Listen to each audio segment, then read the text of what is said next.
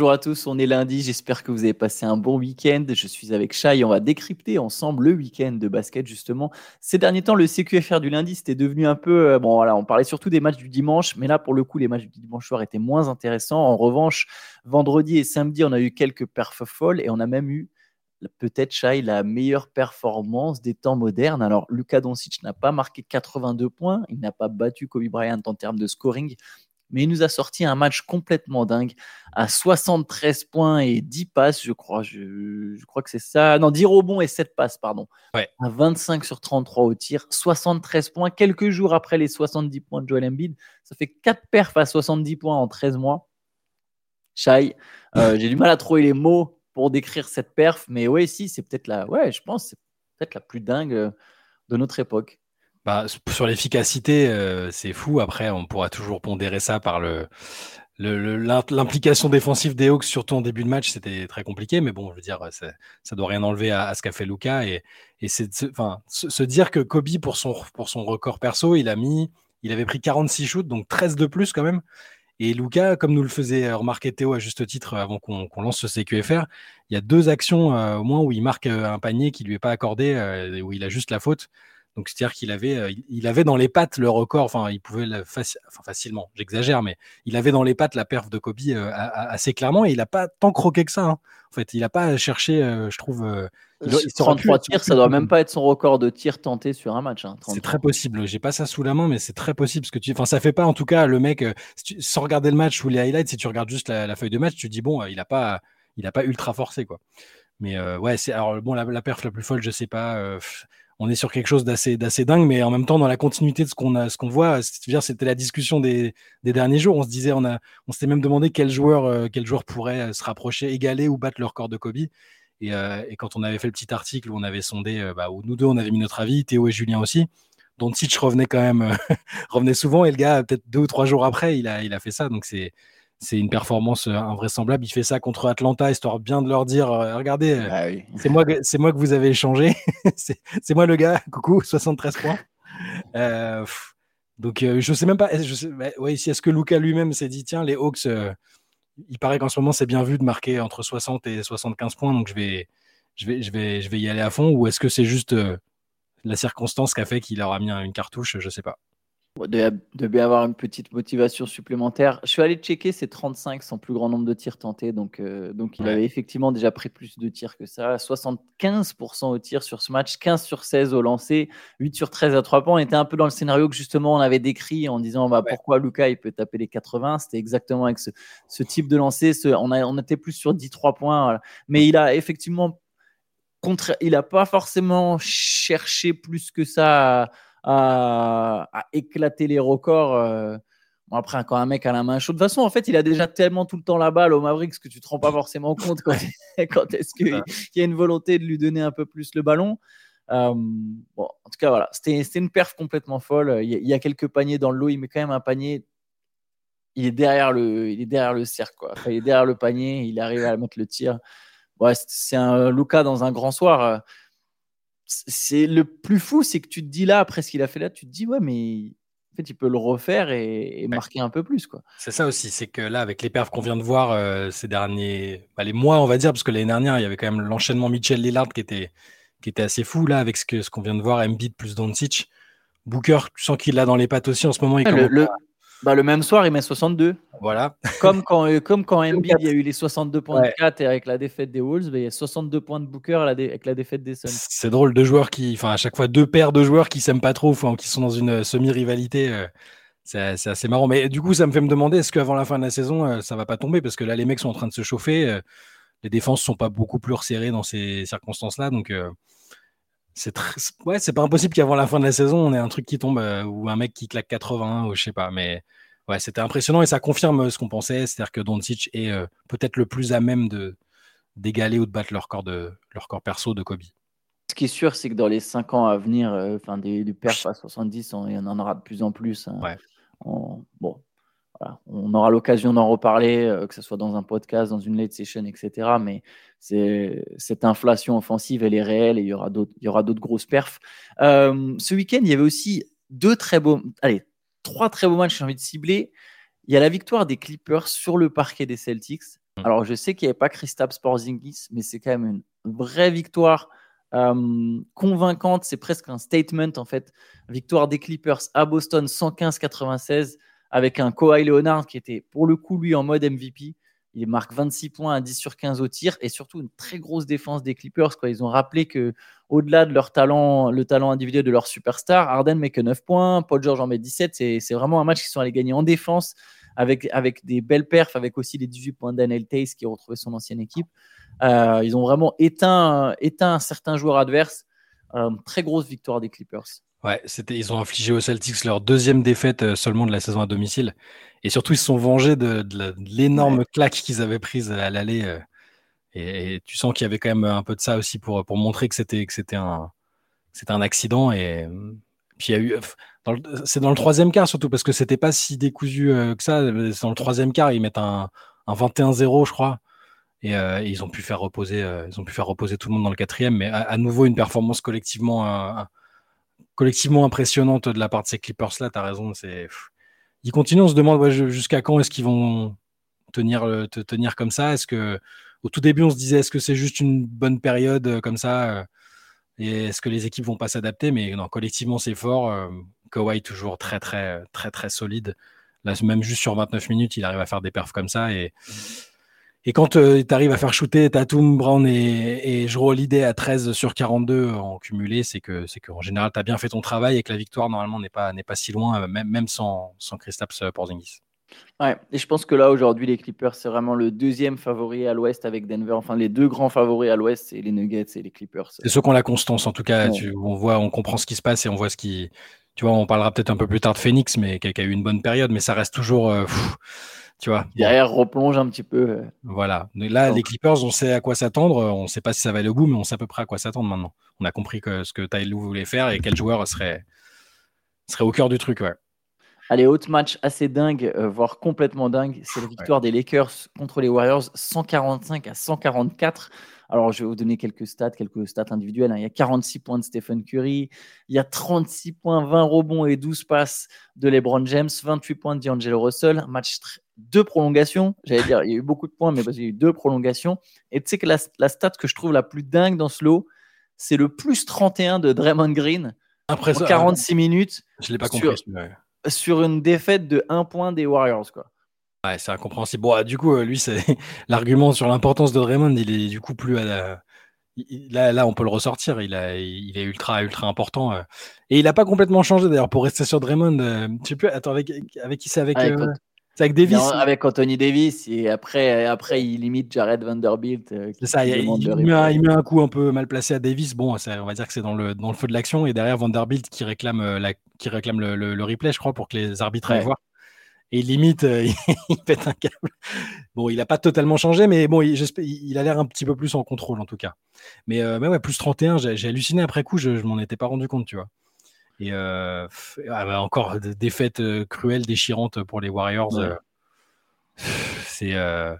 C'était un match contre un concurrent direct en plus, en fait. Tu es dans la course au play-in, tu, tu, tu, dois absolument battre les équipes qui sont devant toi. Curry met un panier à 3 points à 4 secondes de la fin, tu te dis allez c'est bon, c'est fait, et puis ils vont repartir de là, c'est le panier qu'il leur fallait pour, euh, pour avoir le déclic et repartir de l'avant, et puis euh, non, de, lancer, euh, de lancer de LeBron et, et la gagne pour les Lakers pour le, sur, sur cette deuxième prolongation.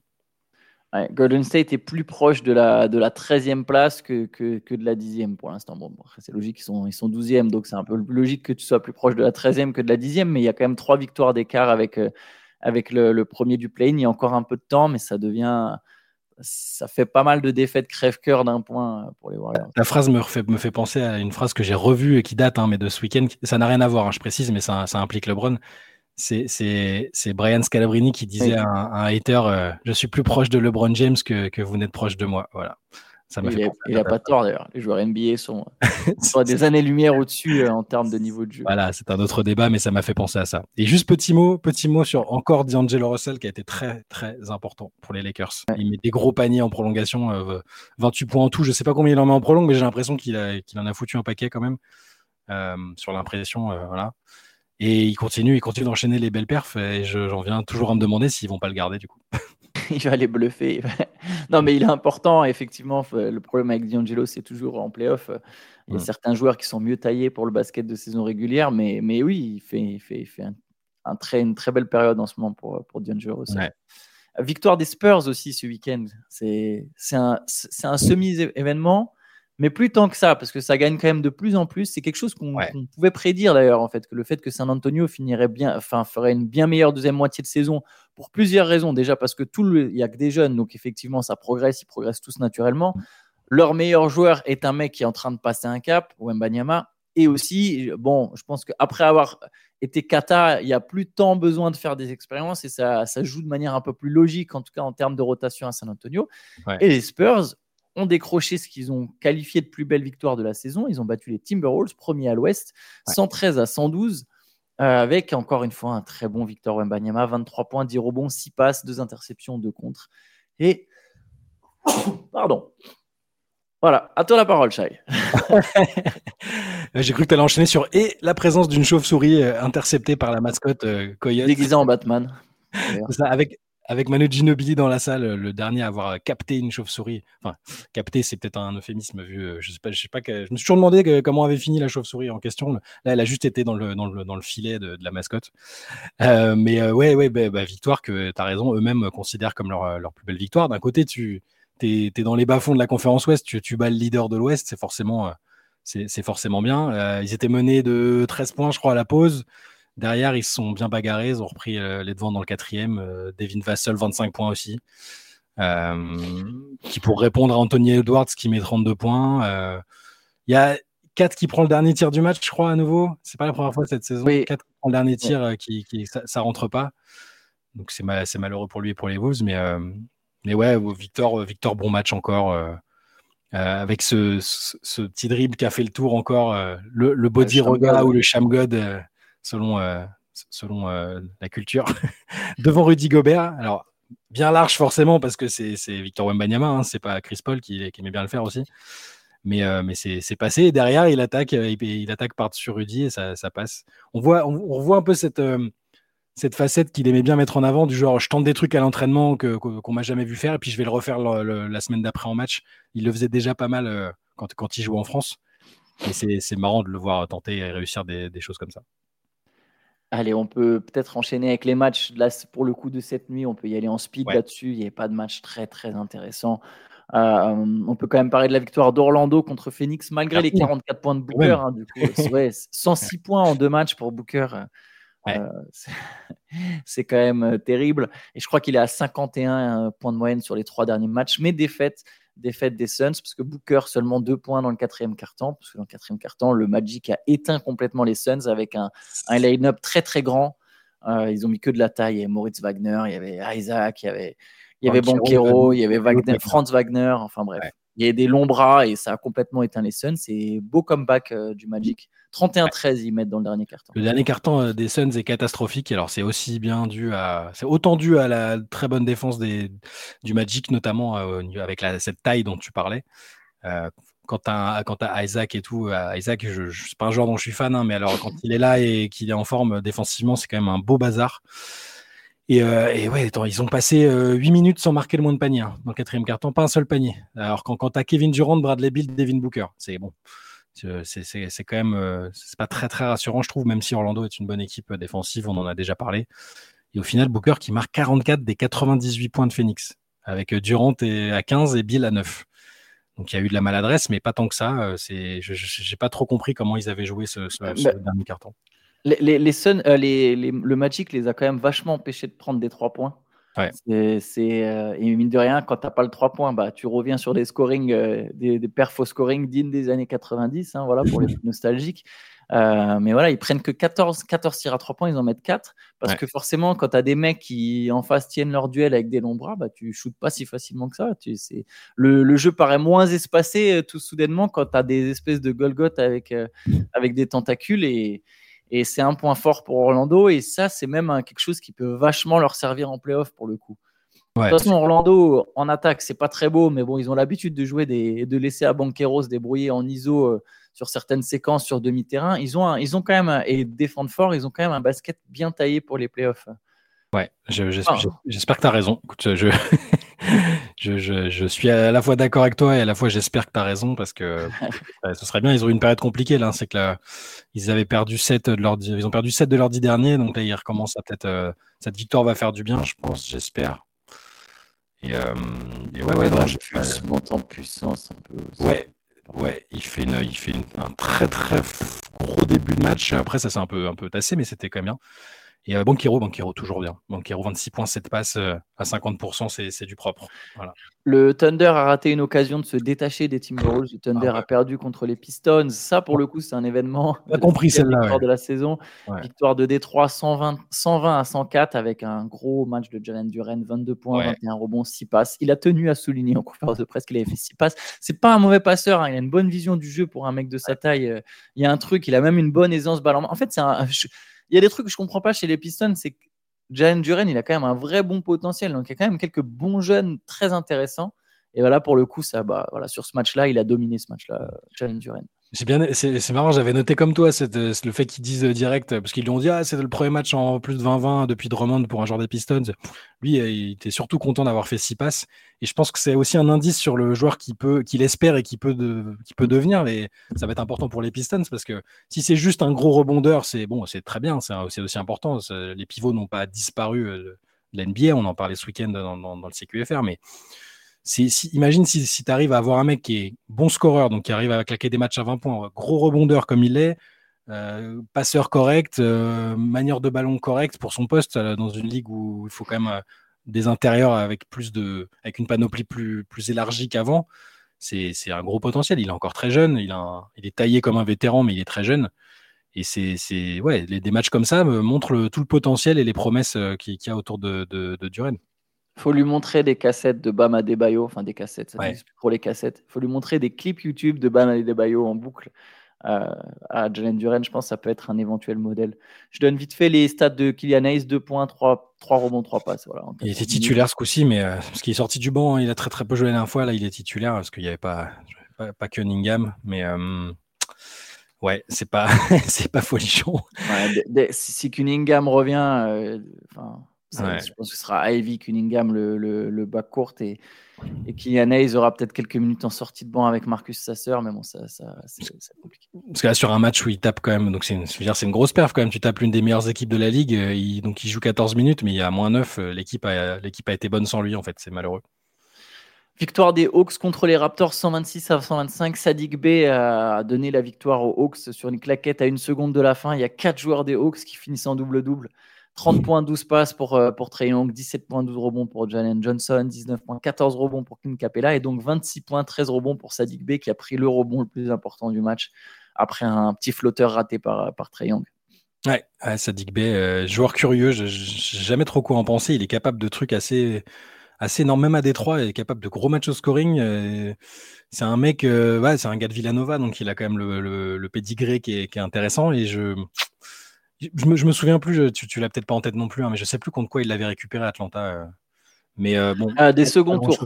ouais, voilà. Ah non, c'était les Pistons, pardon. Alors, les Pistons l'ont récupéré. Ouais, c'est le truc à 3 avec les Warriors, c'est vrai. Ok, donc c'est bel et bien des. Enfin, c'est un peu. C'est essentiellement des. Il y avait 5 secondes. Ils ont lâché 5 seconds tours. Ouais, mais c'est un joueur que j'aime, c'est un joueur que j'aime bien et je n'arrive pas à savoir exactement. Euh, où et comment il peut euh, vraiment s'imposer, mais euh, je, le, trouve bien. Là, il fait son record de son record de la saison, il fait 26 points, et il prend, euh, je sais plus combien il prend 13 rebonds, comme ça? 13 rebonds, ouais.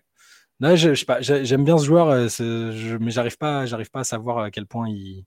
Est-ce que c'est son plafond ou est-ce qu'il peut être utile dans une équipe avec un plus compétitive que, les Hawks de, cette année, mais ouais, Pagnin panier intéressant à une seconde, une seconde du terme après le flotteur de, de Trayon, qui a aussi été bon. Euh, pareil, on en parlait avec Théo tout à l'heure. Euh, mine de rien, malgré la saison très très décevante des Hawks, ils, sont, ils continuent d'être ultra irréguliers, mais Treyang, il est franchement, il fait une saison vraiment respectable euh, par rapport au, au résultat collectif. Je vais, je vais, juste donner le score des deux autres matchs. Donc, les Pacers ont battu les Grizzlies 116 à 110. J'imagine que tu n'auras pas forcément quelque chose à dire là-dessus. Et les, les, Bulls ont battu les Portland Trail Blazers 104 à 96. Voilà. C'était pour les, pour les deux autres matchs euh, de la soirée. Il n'y avait pas grand-chose à, souligner, à la limite. À part si vous voulez, DeAndre Ayton a quand même mis 22 points, 12 rebonds. maintenant, je, donnerai les stats d'Ayton après chaque match de Portland. Dominaton. Dominaton. Donc là, il, ça fait deux matchs de suite où il a été, où il était bon. André contre Max, euh, contre Max Ayton. Voilà. Exactement. Euh, n'hésitez pas à regarder le CQFR de samedi dernier, enfin de samedi du coup, on répond à toutes vos questions. C'est comme c'est presque un autre podcast à ce stade, sauf qu'il y a plein de sujets, plein de thèmes différents évidemment parce qu'on répond aux questions qui ont été sélectionnées. Voilà, je, trouve que c'est un format sympa personnellement. je dis pas ça parce qu'il y a nos gueules et parce qu'on est dedans, mais mais euh, voilà, je vous invite à regarder ça si jamais vous ne l'avez pas encore fait, c'est disponible. Il y avait aussi le Hoop Culture ce week-end. Euh, il n'y avait pas de Moop Deep, si je ne dis pas de bêtises. Euh, et, euh, et, du coup, voilà, on, nous, cet après-midi, on fera un podcast avec Théo, on sera à 3. Et demain, on se retrouve pour un nouveau CQFR comme d'habitude. Et d'ici là, bonne journée à tous. Bonne journée. Ciao, ciao.